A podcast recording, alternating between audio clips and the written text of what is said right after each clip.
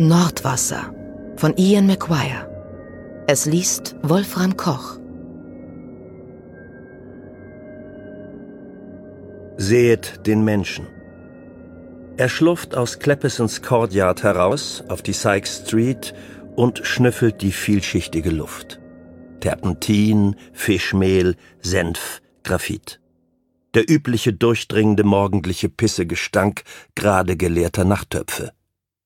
Er schnaubt einmal, streicht sich über den borstigen Kopf und rückt sich den Schritt zurecht. Er riecht an den Fingern, dann lutscht er langsam nacheinander jeden einzelnen und leckt die letzten Reste ab, um auch wirklich alles für sein Geld bekommen zu haben. Am Ende der Charterhouse Lane biegt er nach Norden in die Wingcolmley ab und passiert die Taverne de la Pole, die Walradkerzenmanufaktur und die Ölsaatfabrik. Über den Dächern der Lagerhallen sieht er schwankende Haupt- und Besanmasten, hört die Rufe der Hafenarbeiter und die klopfenden Hämmer aus der nahen Böttcherei. Er reibt die Schultern an glattem, rotem Backstein. Ein Hund läuft vorbei, gefolgt von einem Karren, auf dem sich unbearbeitetes Holz hoch auftürmt. Er atmet noch einmal und fährt mit der Zunge über den lückenhaften Wall seiner Zähne.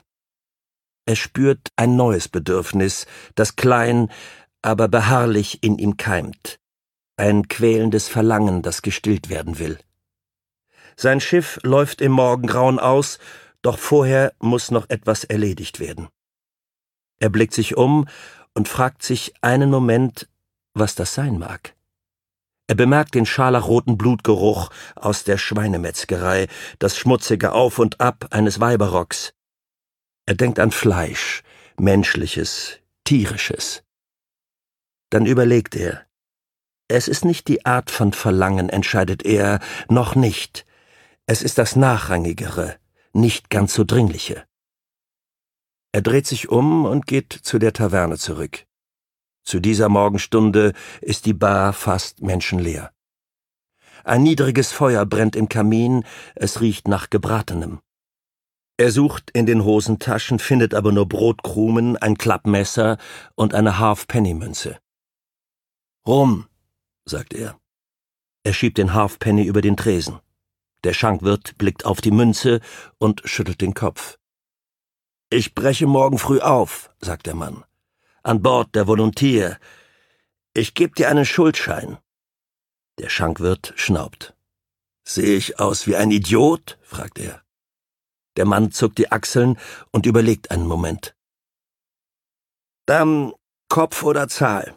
Dieses gute Messer gegen eine Portion deines Rums. Er legt das Taschenmesser auf den Tisch, der Wirt hebt es auf und betrachtet es eingehend. Er klappt die Klinge aus und prüft sie an der Daumenkuppe. Das ist ein gutes Messer, sagt der Mann. Hat mich nie im Stich gelassen. Der Wirt holt einen Schilling aus der Tasche und hält ihn hoch.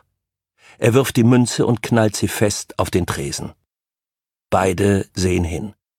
Der Wirt nickt, hebt das Messer auf und steckt es in die Jackentasche. Und jetzt verpiss dich, sagt er. Die Miene des Mannes bleibt unverändert. Er lässt weder Zorn noch Überraschung erkennen. Es ist, als wäre der Verlust des Messers Teil eines größeren und komplexeren Plans, in den nur er eingeweiht ist. Einen Augenblick später bückt er sich, zieht die Stiefel aus und stellt sie nebeneinander auf den Tresen. Wirf nochmal, sagt er. Der Wirt verdreht die Augen und wendet sich ab. Ich will deine Scheißstiefel nicht, sagt er. Du hast mein Messer, sagt der Mann. Du kannst jetzt nicht kneifen. Ich will keine Scheißstiefel, wiederholt der Wirt. Du kannst nicht kneifen. Ich kann zum Teufel machen, was ich will, sagt der Wirt. Ein Shetländer beobachtet sie vom anderen Ende des Tresens aus. Er trägt eine Zipfelmütze und eine Leinenhose, die starr ist vor Dreck. Seine Augen sind blutunterlaufen und von Trunkenheit gezeichnet, sein Blick ist unstet. Ich spendier dir was zu trinken, sagt er. Wenn du nur dein scheiß Maul hältst. Der Mann erwidert den Blick. In Lerwick und Peterhead hatte er schon Schlägereien mit Shetländern. Sie sind keine versierten Kämpfer, aber hart im Nehmen und schwer zu erledigen. Der hier hat ein rostiges Flensmesser im Gürtel stecken und sieht draufgängerisch und gereizt aus. Nach einer Pause nickt der Mann. Danke dafür, sagt er. Ich habe die ganze Nacht gehurt und keine Tinte mehr in der Feder. Der Shetländer nickt dem Schankwirt zu, worauf dieser mit deutlich zur Schau gestelltem Widerwillen ein Glas einschenkt. Der Mann nimmt die Stiefel vom Tresen, ergreift das Glas und geht zu einer Bank beim Kaminfeuer. Nach ein paar Minuten legt er sich hin, zieht die Knie zur Brust hoch und schläft ein. Als er wieder aufwacht, sitzt der Shetländer an einem Tisch in der Ecke und redet mit einer Hure. Sie ist dunkelhaarig, dick und hat ein fleckiges Gesicht und grünliche Zähne. Der Mann kennt sie, aber ihr Name fällt ihm nicht ein. Betty, fragt er sich. Hattie? Esther? Der Shetländer ruft einen schwarzen Jungen, der an der Tür kauert, gibt ihm eine Münze und trägt ihm auf, beim Fischhändler in der Bourne Street einen Teller Muscheln zu holen. Der Junge ist neun oder zehn Jahre alt und schlank, er hat große dunkle Augen und hellbraune Haut. Der Mann zieht sich an der Bank hoch und stopft die Pfeife mit seinen letzten Krümeln Tabak. Er zündet sie an und sieht sich um. Er ist wach und fühlt sich wie neu und tatendurstig. Er spürt die lockeren Muskeln unter der Haut, das Herz schlägt ihm pochend in der Brust. Der Shetländer versucht die Frau zu küssen, wird aber mit einem geldgierigen Quieken zurückgewiesen. Hester, erinnert sich der Mann jetzt. Die Frau heißt Hester und wohnt in einem fensterlosen Zimmer am James Square mit einer Eisenpritsche, einer Waschschüssel mit Krug und einem Kautschukball zum Ausspülen der Wichse. Er steht auf und geht zu den beiden. Spendier mir noch ein Glas, sagt er. Der Shetländer wirft ihm einen kurzen Blick zu, schüttelt den Kopf und dreht sich wieder zu Hester um. Nur noch ein Glas. Danach hörst du nie wieder von mir. Der Shetländer schenkt ihm keine Beachtung, doch der Mann rührt sich nicht von der Stelle. Er besitzt die Geduld der Stumpfen und Schamlosen. Er spürt sein Herz anschwellen und wieder schrumpfen und nimmt den üblichen Tavernengeruch wahr. Fürze, Pfeifenrauch und verschüttetes Bier. Hester blickt zu ihm auf und kichert. Ihre Zähne sind mehr grau als grün, ihre Zunge hat die Farbe von Schweineleber. Der Shetländer zieht das Flensmesser aus dem Gürtel und legt es auf den Tisch. Er steht auf. Lieber schneid ich dir die Eier ab, als dir noch ein Glas zu spendieren, sagt er. Der Shetländer ist schlaksig und ungelenk. Haar und Bart sind feucht von Robbenfett, er stinkt nach dem Vorderdeck. Der Mann begreift jetzt, was er tun muss. Er muss die Art seiner momentanen Bedürfnisse spüren und die Architektur ihrer Erfüllung. Hester kichert erneut. Der Shetländer nimmt das Messer und drückt dem Mann die kalte Klinge an den Wangenknochen. Ich schneid dir die scheiß Nase ab und verfüttere sie an die verdammten Schweine hinten im Hof. Darüber muss er lachen, und Hester stimmt mit ein. Der Mann wirkt unbesorgt. Das ist nicht der Augenblick, auf den er gewartet hat. Dies ist nur ein langweiliges, aber notwendiges Zwischenspiel, eine Pause. Der Wirt greift zu einem Holzknüppel und klappt den Durchgang der Bar hoch. Du, sagt er und zeigt auf ihn, bist ein arbeitsscheuer Lump und ein elender Lügner. Ich will, dass du verschwindest. Der Mann schaut zur Uhr an der Wand. Es ist kurz nach Mittag. Ihm bleiben 16 Stunden, um zu tun, was er tun muss. Sich wieder zu befriedigen. Der Schmerz, den er verspürt, ist sein Körper, der zu ihm spricht, manchmal ein Flüstern, manchmal ein Murmeln, manchmal ein Aufschrei. Es verstummt nie. Sollte es einmal verstummen, dann weiß er, dass er endlich tot ist, dass ein anderer Wichser ihn getötet hat und es vorbei ist.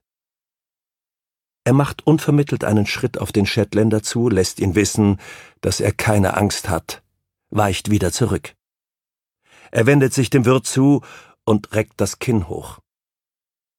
Du kannst dir den Knüttel in den verschissenen Arsch schieben, sagt er. Der Wirt weist ihm die Tür. Als der Mann geht, kommt der Junge mit einem Teller dampfender, wohlriechender Muscheln zurück. Sie sehen einander einen Moment an, und der Mann verspürt erneut den Pulsschlag der Gewissheit. Er geht die Sykes Street hinunter. Er denkt nicht an die Volontier, die jetzt im Dock liegt, nachdem er sie die vergangenen drei Wochen in Ordnung gebracht und beladen hat, nicht an die verfluchte sechsmonatige Reise, die vor ihm liegt. Er denkt nur an den gegenwärtigen Moment.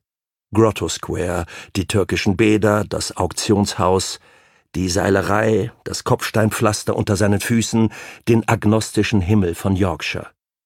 Von Natur aus ist er nicht ungeduldig oder unruhig. Er wartet, wenn Warten geboten scheint. Er sucht sich eine Mauer und setzt sich darauf. Als er Hunger bekommt, lutscht er an einem Stein. Die Stunden verstreichen.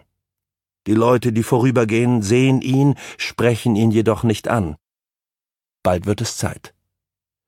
Er sieht zu, wie die Schatten länger werden, wie es kurz regnet und dann zu regnen aufhört, wie die Wolken zitternd über den feuchten Himmel ziehen. Es dämmert fast, als er sie endlich sieht. Hester singt eine Ballade, der Shetländer hält eine Grogflasche in einer Hand und dirigiert sie unbeholfen mit der anderen. Er sieht, wie sie auf den Hodgson Square abbiegen. Er wartet einen Moment, dann huscht er um die Ecke in die Caroline Street. Noch ist es nicht Nacht, aber dunkel genug, beschließt er. Die Fenster im Tabernakel sind erleuchtet. Der Geruch von Kohlestaub und Innereien liegt in der Luft. Er schafft es vor ihnen zur Fish's Alley und stiehlt sich hinein. Der Innenhof ist leer, abgesehen von einer Leine mit schmutziger Wäsche und dem Ammoniakgestank von Pferdepisse. Mit einem halben Backstein in der geballten Faust drückt er sich in einen dunklen Hauseingang. Als Hester und der Shetländer den Innenhof betreten, wartet er einen Moment, bis er sich sicher ist. Dann tritt er vor und schlägt dem Shetländer mit dem Backstein fest auf den Hinterkopf. Der Knochen gibt sofort nach. Ein dünner Strahl Blut sprüht hervor, und es klingt, als würde ein feuchter Ast abknicken. Der Shetländer kippt besinnungslos nach vorn und bricht sich Nase und Zähne auf dem Kopfsteinpflaster. Ehe Hester einen Schrei ausstoßen kann, hält ihr der Mann das Ausbeinmesser an die Kehle. Ich schlitz dich auf wie einen verfluchten Kabeljau, droht er. Sie sieht ihn panisch an, dann hebt sie die dreckigen Hände wie zur Kapitulation. Er leert die Taschen des Shetländers, nimmt ihm Geld und Tabak ab und wirft den Rest weg. Ein Heiligenschein aus Blut hat sich um Gesicht und Kopf gebildet, aber er atmet noch schwach. Wir müssen den Dreckskerl wegschaffen, sagt Hester, sonst sitze ich in der Scheiße. Dann schaff ihn weg, sagt der Mann. Er fühlt sich leichter als noch vor einem Moment, als wäre die Welt größer geworden. Hester versucht den Shetländer am Arm wegzuzerren, aber er ist zu schwer.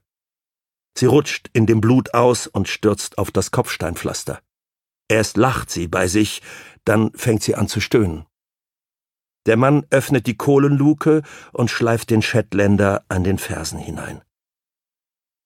Die können ihn morgen finden, sagt er, bis dahin bin ich längst weg. Sie steht schwankend auf, immer noch betrunken, und versucht vergeblich, den Schlamm von ihrem Rock zu wischen. Der Mann wendet sich zum Gehen. Gib uns einen oder zwei Schilling. Ja? Süßer? ruft Hester ihm nach. Für meine ganze Mühe. Er braucht eine Stunde, um den Jungen aufzuspüren. Sein Name ist Albert Stubbs. Er schläft in einem gemauerten Abwasserkanal unter der Nordbrücke und lebt von Knochen und Kartoffelschalen und der Kupfermünze, die er hin und wieder bekommt, wenn er Besorgungen für einen der Trunkenbolde macht, die sich in den Drecklöchern von Tavernen am Hafen treffen und auf ein Schiff warten. Der Mann bietet ihm Essen an. Er zeigt ihm das Geld, das er dem Shetländer gestohlen hat. Sag mir, was du willst, dann